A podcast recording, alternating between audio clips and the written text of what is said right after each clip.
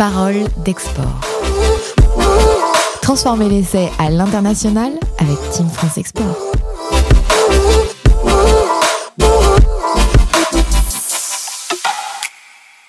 On poursuit dans un monde international, dans un monde d'export avec Parole d'export, le premier podcast monté par la Team France Export et ses partenaires, un podcast dédié aux acteurs de l'international dans un format de 40 minutes. Experts, entrepreneurs partagent leurs expériences de terrain en cette période de turbulence que connaît le commerce international. Bien évidemment, les entrepreneurs qui souhaitent conserver et conquérir de nouvelles parts de marché en dehors de l'hexagone durant la crise y trouveront, on l'espère, de nombreux conseils et sources d'inspiration concrète. Aujourd'hui, on s'intéresse à un sujet, comment structurer son entreprise pour assurer son développement à l'international. Je vous propose de commencer avec la feuille de match et vous présenter les joueurs sur le terrain. Nous avons le plaisir de retrouver Julien Varlouzet, associé fondateur de JWA Stratégie, également administrateur de l'OSCI. Bonjour Julien. Bonjour à tous. Également avec nous Lotfi Frika, dirigeant de Novag. Chez Novag, vous innovez dans le champ de l'agriculture avec des semoirs de semis sans labour. C'est euh, un chiffre d'affaires de 2,5 millions d'euros et 90% du chiffre d'affaires à l'export, euh, notamment le grand export. On y reviendra. Bonjour Lotfi. Bonjour tout le monde. Et enfin, euh, Pauline Guéné, cofondatrice de Induo, spécialiste des tissus innovants, 40% du chiffre d'affaires à l'export en moyenne dans plus de 24 pays. Bonjour Pauline. Bonjour, enchantée. Alors évidemment, vous vous présenterez euh, mieux que moi. Je vous propose, Pauline, de, de démarrer et nous raconter euh, ce que ça veut dire spécialiste des tissus innovants. Indio, c'est une entreprise qui développe des tissus pour l'habillement. Par exemple, notre produit phare aujourd'hui, c'est un tissu de chemise qui résiste aux taches et à la transpiration.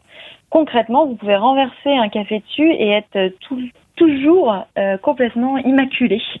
Voilà, donc c'est des, des, tissus en coton, en matière naturelle, qui sont commercialisés par des marques de mode sous forme de chemise.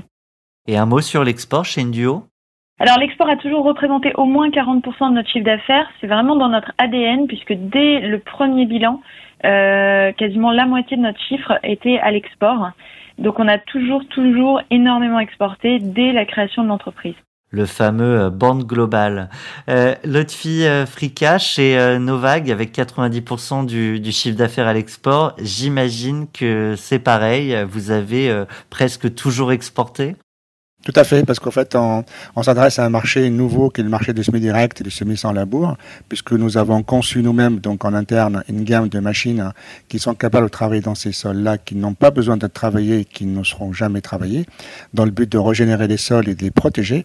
Et forcément, euh, la France n'était pas tout à fait à l'écoute de ce genre de, de, de phénomène, et, euh, et, qui maintenant sont obligés de le faire. Et du coup, on, on a été, été contacté d'entrée par des pays euh, différents de l'Europe de, l'Europe ou d'autres pays qui veulent vraiment donc ce, type de matériel parce qu'ils sont déjà dans cette démarche-là. Donc on a pratiquement commencé par faire 60% de chiffre d'affaires à l'export, puis après rapidement 70, 80, 90 et je pense que si ça continue comme ça, on fera l'année prochaine 100% d'export parce que euh, l'agriculture française sera complètement éteinte.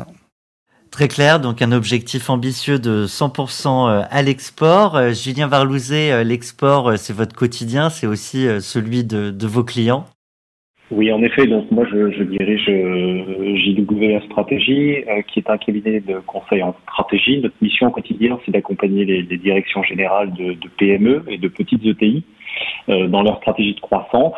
Et c'est vrai que l'international chez JWA est un, est un, levier que l'on valorise beaucoup.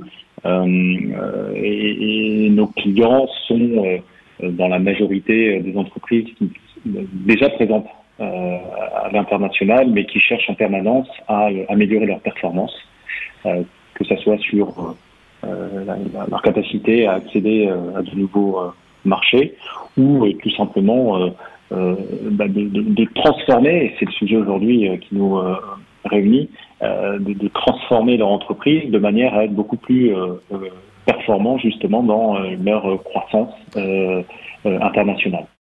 On ne part pas à l'international sans stratégie, ce sera justement le sujet de, de notre épisode. Peut-être un mot rapide aussi sur l'OSCI dont vous êtes administrateur et ce que vous faites aujourd'hui pour, pour nos entreprises qui partent à l'export. Alors effectivement, l'OSCI donc euh, est une est une association qui fédère euh, l'ensemble des SAI, donc des sociétés d'accompagnement à l'international. Donc la grande majorité des, des, entreprises membres adhérents de, de l'OSCI sont des sont des sociétés présentes à l'étranger euh, et qui aident euh, les entreprises euh, françaises dans leur développement local. Voilà, on a aussi des, adhérents qui siègent en France et qui, au départ de la France, apportent effectivement un appui aux entreprises qui cherchent à se développer à l'international. Et aujourd'hui, c'est une centaine d'entreprises adhérentes donc à l'OSCI. Les présentations étant faites, si euh, vous le voulez bien, je vous propose de donner le coup d'envoi de cet épisode avec euh, la chronique de notre expert Business France. On l'écoute après ce jingle. On retrouve donc notre expert chez Business France, Henri Baissas. Vous êtes directeur général délégué en charge du réseau France. La chronique est à vous, ainsi que les minutes qui vont suivre. Bonjour structurer son, entreprise pour assurer son internationalisation, c'est d'abord un sujet du dirigeant. Hein. Euh, mettre l'international comme une ambition euh, centrale, ça nécessite une vision et ça nécessite une impulsion qui est celle du dirigeant. C'est absolument essentiel pour faire en sorte que ce projet de l'international devienne le, le projet de euh, l'ensemble euh, des entreprises. Il y a beaucoup à apprendre euh, des entreprises qui sont nées bornes globales, mais on peut également renaître global en inscrivant l'international dans ses priorités. Alors après, évidemment, ça fait appel à des moyens, à des moyens de production, des capacités d'exportation, à des moyens évidemment humains, et puis euh, à des moyens euh, financiers.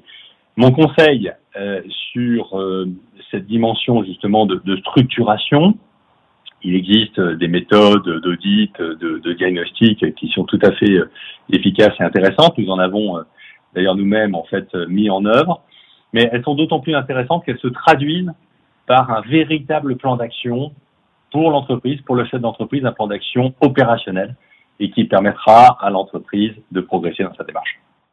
Je vais proposer à nos invités de réagir à ces propos pour la mêlée. C'est tout de suite.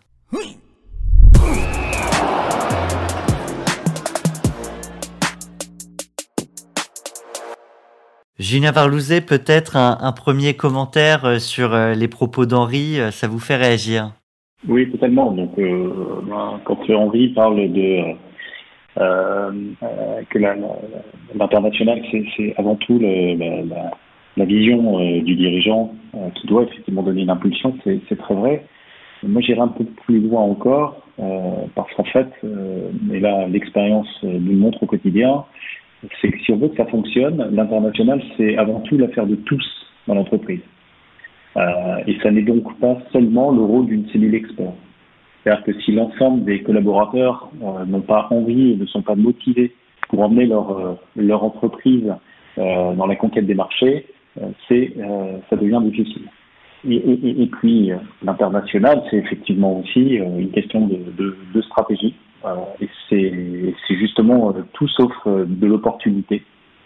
et donc ça doit être au cœur finalement du, réacteur de, l'entreprise.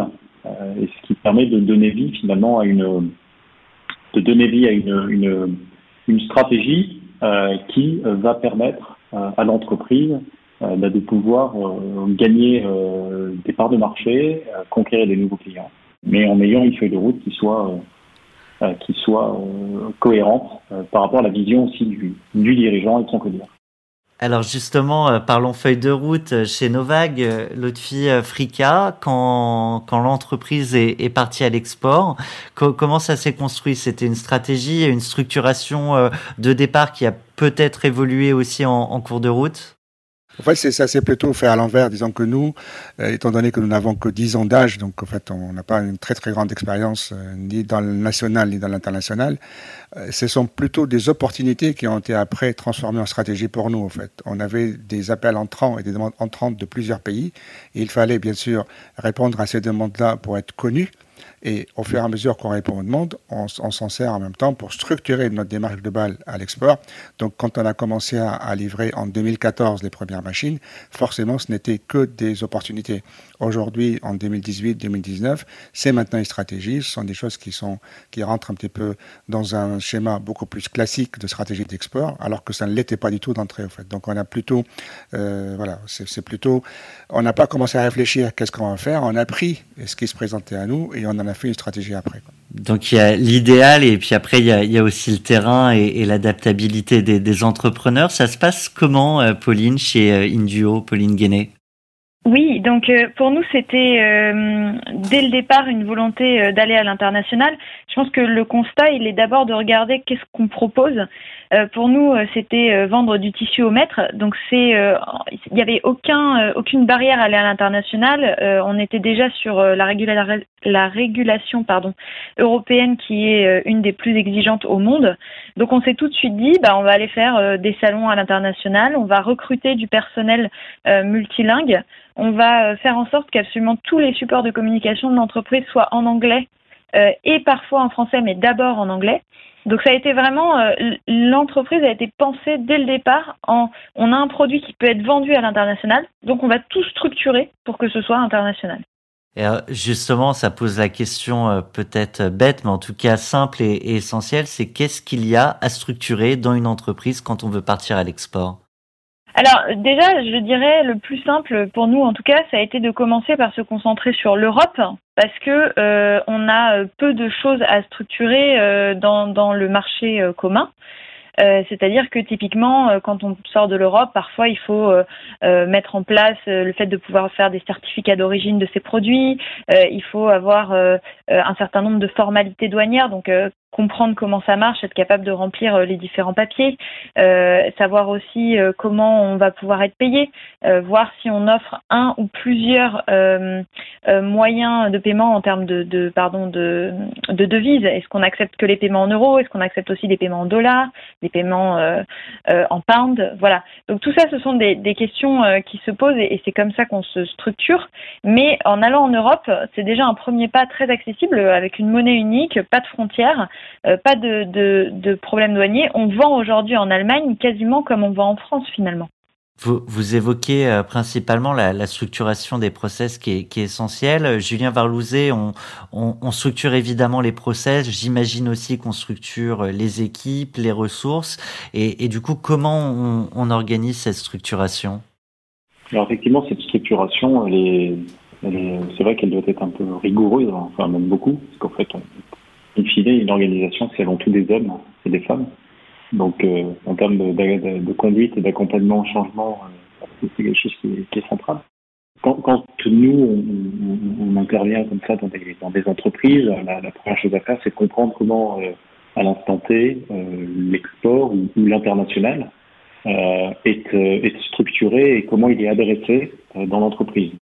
Ça, passe effectivement par, un diagnostic, en fait, de non seulement des process, un diagnostic de, de, fonctionnel aussi de l'organisation pour comprendre euh, à date finalement quels sont les rôles et les responsabilités de, de chacun euh, et leur contribution au process euh, export.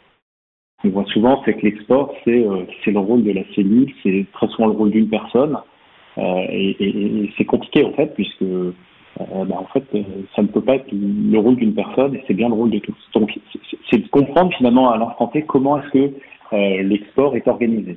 Euh, ce qui nous permet ensuite, non seulement à travers des benchmarks d'organisation existantes, d'entreprises qui, qui ont plutôt des bonnes pratiques, de pouvoir effectivement venir aussi amener, prendre des enseignements qui vont permettre aussi de donner peu plus de poids à l'organisation. Et, tout cela nous permet derrière de, de dessiner plusieurs modèles, en fait, plusieurs scénarios d'organisation.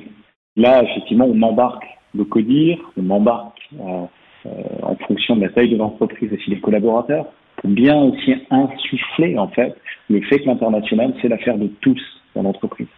Euh, une fois que le, scénario, en fait, s'il est retenu, euh, on, va, euh, formaliser ce qu'on appelle une carte de transformation pour pouvoir effectivement accompagner, en fait, l'organisation dans le passage de l'état A à l'état B, en fait. et donc, dans cette, cette, nouvelle organisation, le tout étant bien évidemment de dessiner une organisation qui est parfaitement alignée avec la stratégie en fait globale de l'entreprise. La plupart du temps, nous, nous, constatons un désalignement entre la vision, l'ambition stratégique et derrière les moyens, les hommes, les process, les rôles, les responsabilités, les compétences parfois de l'entreprise euh, qui ne servent pas au mieux en fait euh, bah, tout simplement cette ambition de, de croissance, de développement. Lotfi Frika, euh, Julien Varlouzet euh, évoquait euh, le fait qu'il y, a parfois un désalignement entre la stratégie, l'ambition et l'alignement opérationnel des, des ressources qu'on alloue dans, dans l'entreprise. vous le disiez tout à l'heure, pour Novak, ça a été beaucoup d'opportunités qui se sont ensuite transformées en stratégie. Qu'est-ce que vous avez appris en, en, faisant finalement et, et en marchant de, de la meilleure manière d'organiser votre développement à l'international. C'est pas très très compliqué parce qu'en fait nous nous adressons à des territoires et à des terres agricoles, donc on parle plutôt avec le sol qu'avec ceux qui s'en servent. Donc dans un premier, dans les premières opportunités, on savait pas où nos machines partaient au fait dans quel, dans quel, dans quel sol, dans quelles conditions climatiques, dans quelles conditions de, composition et dans quelles pratiques agricoles. Voilà. Donc, euh, et la stratégie après est venue derrière parce que du coup, en multipliant le nombre de pays, on est plutôt en anticipation pour savoir si le matériel avait besoin d'être adapté pour correspondre vraiment aux pratiques agricoles et aux qualités des sols qui sont dans, ces pays-là.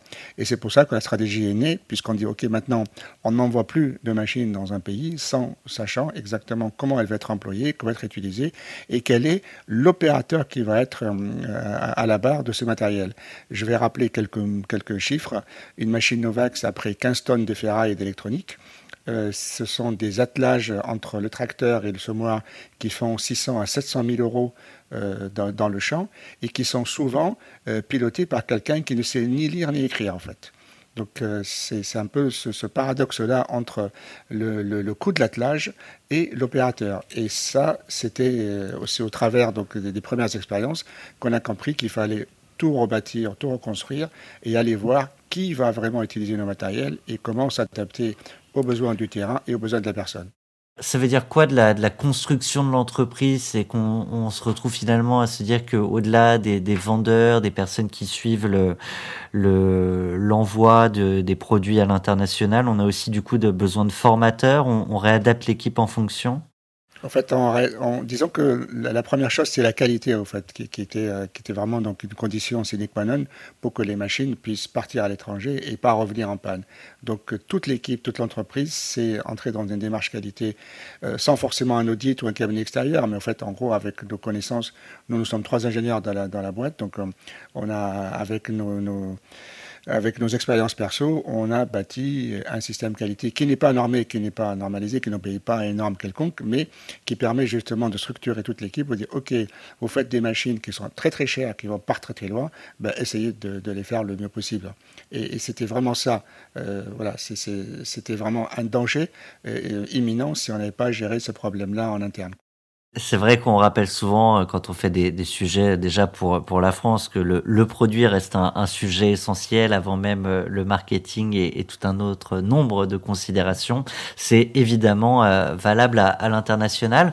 Pauline Guéné, tout à l'heure, Julien Varlouzet expliquait qu'on avait parfois une seule personne dédié à l'international dans l'entreprise, vous qui né global, je serais curieux de comprendre concrètement c'est quoi les postes, c'est quoi les rôles, c'est quoi les missions. En fait, on a besoin de quoi, de qui et de quel type de compétences pour euh, avoir une équipe suffisamment structurée et aller conquérir le monde comme vous le faites? Nous, euh, on n'est peut-être euh, pas le meilleur exemple parce qu'on est une petite entreprise, donc finalement, on est peu de gens avec beaucoup de casquettes chacun. euh, donc, mais je, peux vous dire un tout petit peu comment on structure. Donc, nous déjà, à l'origine, on a cherché parce que justement, on n'était pas très nombreux et pour limiter notre risque, à, à avoir des agents dans les différents pays où on était présent. Donc les, les, premiers clients, si vous voulez, on les, arrivait à les conquérir nous-mêmes en les rencontrant par exemple sur des salons euh, professionnels et ensuite on essayait euh, de mettre en place euh, des agents. Alors ça, ça a été difficile parce qu'on a un produit qui est assez technologique et les agents avaient du mal à expliquer le produit et à aller le vendre.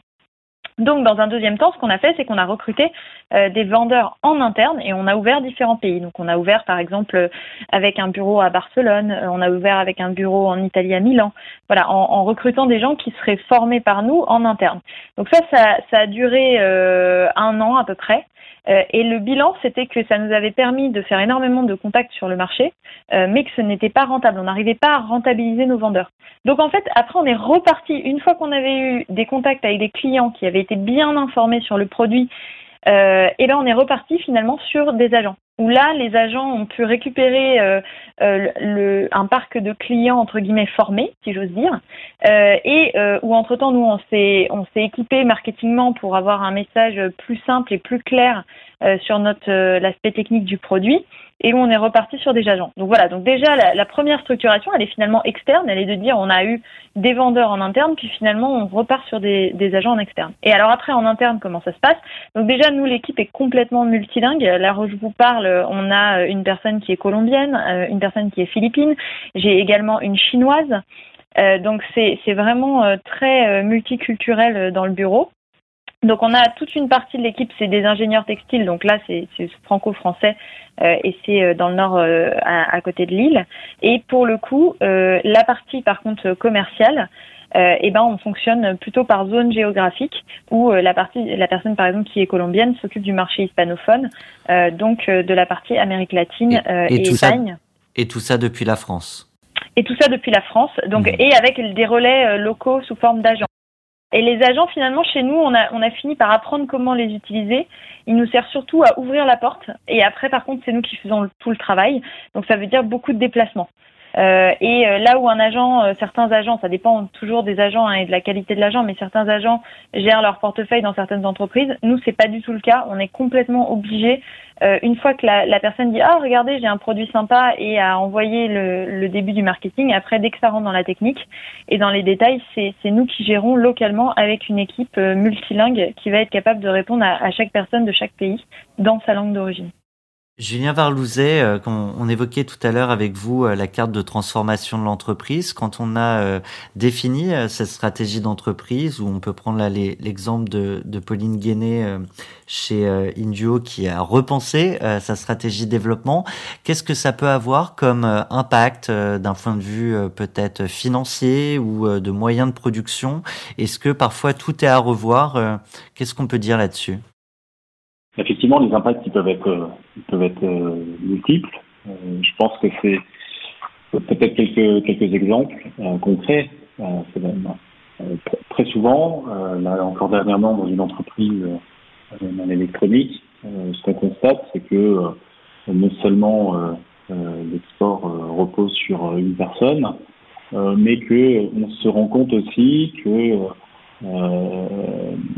que par exemple, euh, et je trouvais le, point intéressant concernant la, gestion des, agents, parce que ça aussi c'est très souvent un, sujet qui est pas forcément bien adressé euh, dans les entreprises. À partir du moment où on a des distributeurs ou des agents, on a plutôt tendance à les laisser faire. Euh, ce qui fait qu'à un moment donné, on se retrouve en fait euh, soi-même esclave de ses propres agents ou ses distributeurs, parce qu'en fait, on n'a juste pas forcément compris que c'était à nous euh, de euh, les euh, accompagner, de les former, de les objectiver aussi.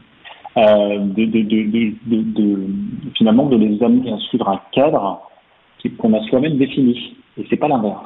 Ça, c'est extrêmement important et on voit que euh, quand on arrive à gérer euh, ses, euh, ses, partenaires, parce qu'au fond, moi je dis toujours aussi à nos, à nos, clients que vos agents ou distributeurs sont des collaborateurs à part entière de l'entreprise. Parce que sans eux, euh, justement à l'international, très compliqué d'exister.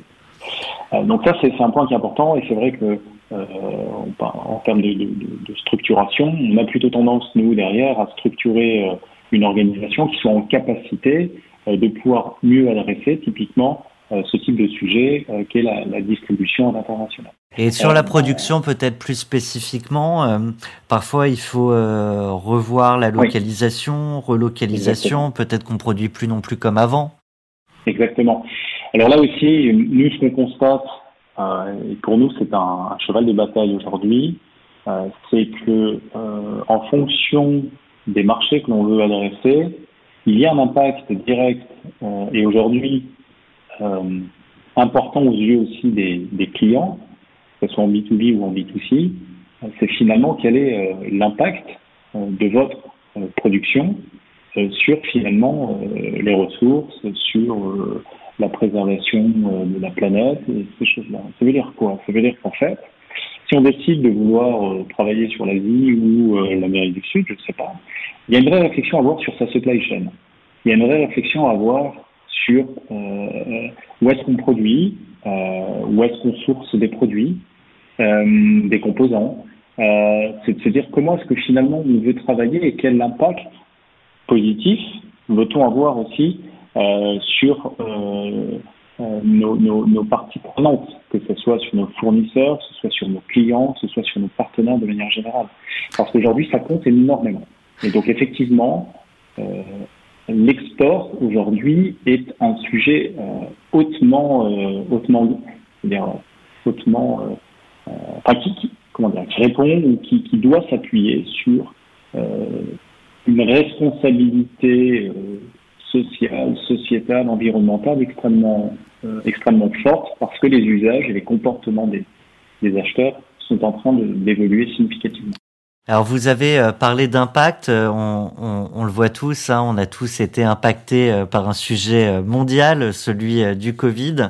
J'aimerais bien comprendre ce que ça a impacté dans votre organisation, à la fois chez, chez Novag et, Indio. Je commence peut-être avec, avec vous, Lotfi Frika. Écoutez, nous, le COVID, on l'a vu à la télévision. pendant le Covid, on travaille 44 heures par semaine le site n'a pas fermé. Euh, nos clients à l'étranger euh, continuaient donc à utiliser nos machines et on avait de la chance de pouvoir encore avoir accès au transport terrestre et maritime pour expédier nos matériels. C'était la seule chose qui nous a sauvés de ça. Et donc le, seul point euh, qui a failli nous jouer quelques tours, c'est justement nos sous-traitants, parce que nous avons donc nous sommes un intégrateur en fait, donc on a plutôt on a 70 sous-traitants qui travaillent pour nous, qui sont majoritairement en France, et certains d'entre eux ont commencé parce que d'autres marchés, ceux qui travaillent par exemple pour l'aéronautique ou ceux qui travaillent pour d'autres ou des, des, loueurs de machines pour le TP ou des choses comme ça, ont commencé forcément à subir les coûts du, du Covid. En fait, nous on s'en est servi pour augmenter la quantité de nos sous-traitants et aller sourcer des sous-traitants qui, malheureusement pour eux, euh, se trouvaient avec une activité inférieure. Et donc, ça a plutôt augmenté la, la, la, enfin, l'efficacité de notre supply chain, en fait. Et euh, voilà, on a profité du Covid dans le sens où maintenant, on a plus de gens qui travaillent pour nous qu'avant, en fait. Vous en avez fait une force. Euh, Pauline Guéné, chez, chez Indio, l'impact Covid, c'est quoi en, en quelques mots, peut-être même quelques chiffres? Euh, nous, ça a été un petit roller coaster parce que euh, donc euh, on est sur une activité saisonnière. il y a des saisons printemps, été, automne, hiver. et en fait, toutes les toutes les ventes se font en février, mars. Une, une, bonne partie des ventes et ensuite en, en juillet, septembre. Donc clairement, en février, quand ça commençait à pas sentir très bon, toutes les marques avec qui on travaille ont suspendu leurs commandes et en mars, quasiment tout a été annulé. Donc pour nous, ça a été d'abord une, énorme catastrophe. Euh, et on s'est dit qu'on allait qu'on allait peut-être pas s'en sortir. Et derrière, on s'est on a complètement réorienté l'activité puisqu'on a fait des masques en tissu. Euh, D'ailleurs, si ça vous intéresse, n'hésitez pas à nous contacter. Euh, et, euh, et, alors là, où on a monté une nouvelle offre en l'espace de deux semaines, donc nouveaux produits, faire des, des prototypes auprès des, des, confectionneurs avec qui on travaille habituellement pour les chemises qui ont remis à disposition leur ligne de production, mais cette fois pour coudre des masques euh, avec notre tissu. Euh, donc euh, définir le modèle, faire la certification, envoyer la fiche technique, prospecter les clients. Et c'est avec beaucoup de fierté qu'on a équipé plusieurs villes de France, dont notamment Vannes et, Vannes et Lorient. Voilà, et Saint-Denis également pour les masques enfants. donc ça, ça a été pour nous, ça a été finalement une période très active, mais avec une une activité complètement différente. Et les impacts, ça a été des prix de transport multipliés par 10 à 50 fois les prix habituels. donc ça, ça a été des choses qui nous ont énormément impacté sur les sur les transports, par exemple. Mmh. Est-ce que vous avez su euh, rebondir, en tout cas vous vous adapter euh, pour pas être complètement euh, à l'arrêt, mais du coup sur l'activité phare en fait d'Induo, est-ce que ça pose des questions pour l'avenir de là où on va chercher les produits, comment les distribuer? Est-ce que on repense finalement sa, la structuration de sa boîte en fonction d'un sujet comme ça qui peut peut-être un jour se, se reproduire, d'ailleurs qui est pas tout à fait fini? Alors oui, ça pose des questions. Après, pour le moment, on n'a pas beaucoup de réponses euh, pour vous, pour être tout à fait honnête. Alors en termes de structuration sur tout ce qui est distribution, transport, euh, gestion des douanes, ça n'a rien changé. Euh, sauf que euh, en fait, on a on a un petit peu plus diversifié euh, les transporteurs avec lesquels on travaille pour essayer d'avoir des meilleurs prix à droite à gauche. On a aussi mis donc depuis, mais ça c'était depuis janvier, on avait commencé à anticiper ça, une personne à temps plein sur ce sujet des transports parce que on voit qu'il faut vraiment quelqu'un qui, qui, qui ait une bonne connaissance du marché, qui ait plusieurs interlocuteurs, qui soient tout le temps en rapport avec avec eux pour avoir des bons prix. C'est très variable les prix du transport. Euh, chez nous en tout cas, euh, sur ce qu'on arrive à avoir. Et donc derrière, euh, par contre, ce qui est difficile, c'est la distribution. On avait beaucoup de, contacts via des salons professionnels, et aujourd'hui, les salons professionnels, il n'y en a plus. donc, on est en train d'essayer de se, réadapter en, appelant des prospects directement, en, envoyant des mails.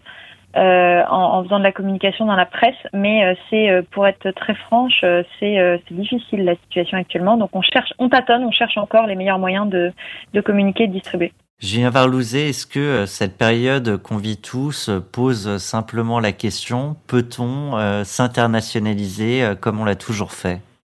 Alors, comme on l'a toujours fait, je pense pas.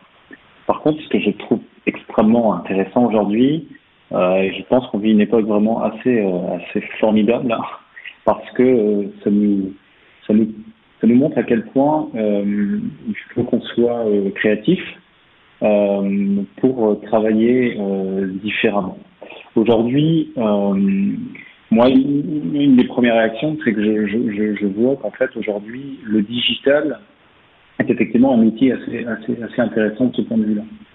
Je, je, prends l'exemple, euh, j'aime bien euh, cette plateforme qui s'appelle euh, OE, O-O-H-E-E, -E, et qui d'ailleurs répond aux questions que, que se, se, pose Pauline d'Undio. typiquement aujourd'hui, cette plateforme a décidé il y a deux ans de fédérer des expatriés français et de se dire est-ce que ces expatriés français n'ont pas un rôle à jouer pour aider les entreprises françaises à s'internationaliser? Aujourd'hui, euh, sur la plateforme, on a 14 euh, 000 euh, expatriés qui sont eux-mêmes tous déjà impliqués dans des secteurs, puisque avant d'être sur la plateforme, ce sont des professionnels. Et, et, en fait, il y a cette mise en relation entre les entreprises qui cherchent localement des relais pour des actions non stratégiques. Donc, ça peut être faire un store check dans un magasin, ça peut être de faire une mini-étude de marché, euh, ça peut être effectivement de trouver euh, des distributeurs ou de sourcer. Parce que la qualité en fait de ces joueurs, c'est qu'ils sont avant tout impliqués, immergés euh, dans un secteur. Ça veut dire qu'on n'enverra plus des collaborateurs à l'autre bout du monde pour une réunion, pour une étude.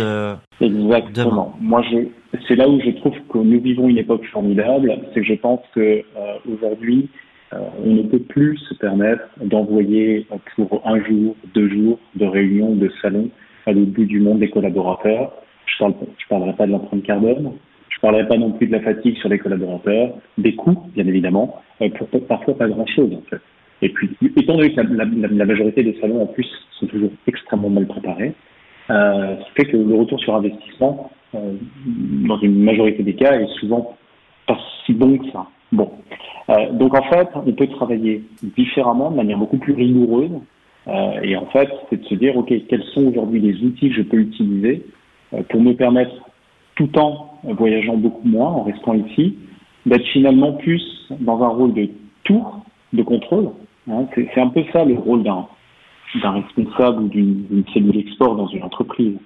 Euh, c'est davantage d'avoir ce, ce, rôle de tour de contrôle pour piloter ses partenaires, ses distributeurs, ses agents à l'étranger, euh, que euh, de devoir toutes les semaines euh, prendre sa valise et faire le tour du monde, le tour mmh. des pays pour aller essayer de vendre ses produits. On le voit par expérience que c'est c'est pas suffisant. Il faut être sur place. La tour de contrôle me dit dans l'oreillette que nous arrivons dans les arrêts de jeu et qu'il est temps de passer avec vous à l'après-match.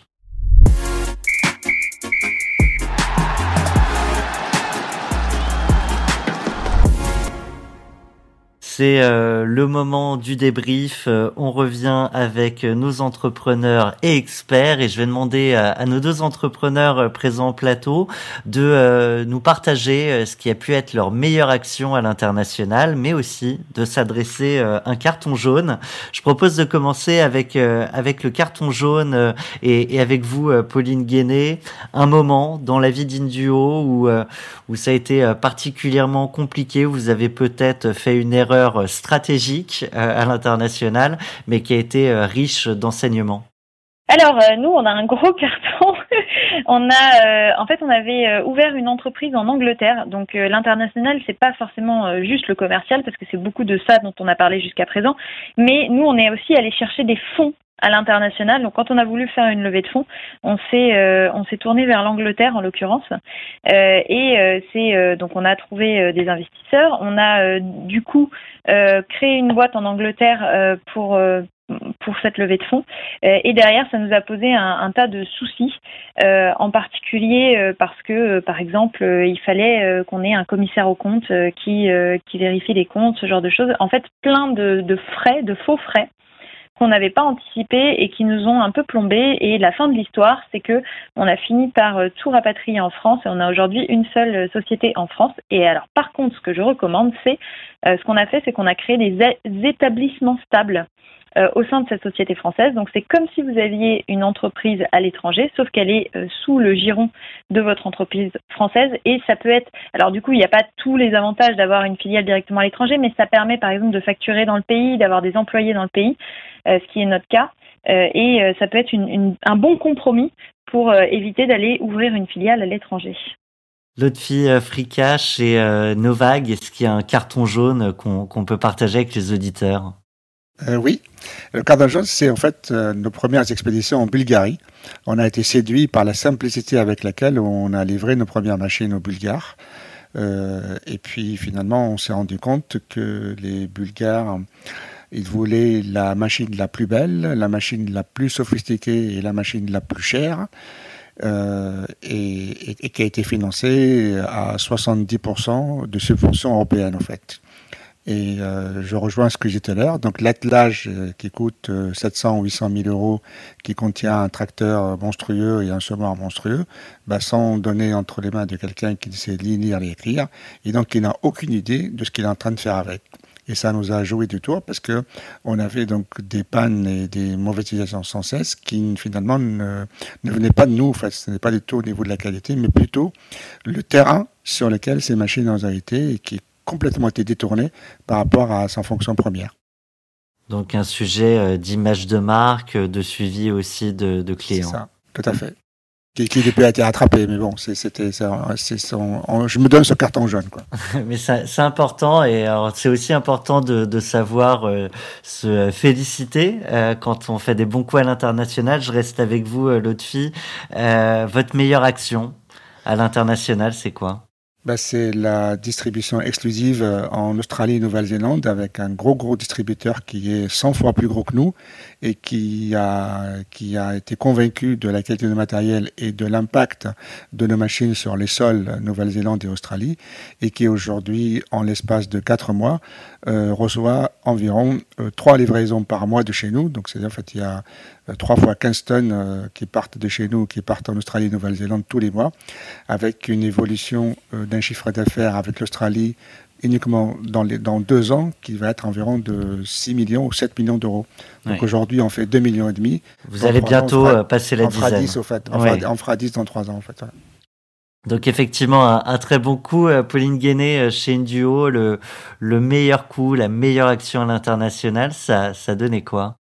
C'est une petite anecdote. Euh, j'étais sur un salon euh, professionnel en France euh, et par donc par réseau, relation de relation de relation, je rencontre un, un, très très gros client colombien et, et, donc un, un agent que, que j'avais que j'avais rencontré et donc il me dit bah, il faut que tu viennes le 24 octobre pour présenter tes produits on t'attend en Colombie alors là je regarde mon agenda je vois que j'avais déjà des réunions de prévues euh, je dis bah oui, enfin est-ce qu'on pourrait convenir d'une autre date? Et puis je me dis surtout dans ma tête, euh, attends, prendre un avion euh, pour la Colombie pour un seul client alors que t'as pas encore de marché là-bas, c'est peut-être pas très raisonnable. Et, là, l'agent me fait signe discrètement que c'est un très gros client, donc je comprends son signe discret. Je dis très bien, vous inquiétez pas, j'annule tout, je viens. Et en l'occurrence, ça a donné un très très beau contrat et, et j'espère beaucoup encore à venir. Ça a été un petit peu freiné là avec le Covid, mais en tout cas, ça a donné un très très bon démarrage en Amérique latine pour nous.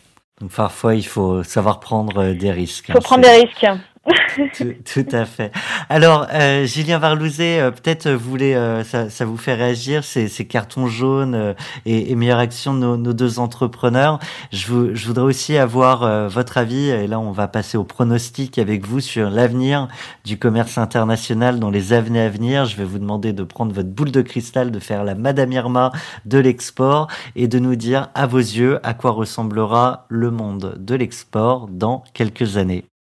Euh, je pense deux, deux choses. Euh, la, la, la, première, je pense qu'on va vers euh, vers vers un euh, comment on pourrait appeler ça une, une meilleure mondialisation, c'est-à-dire que on va continuer à, à, exporter, on va continuer à, à, à importer.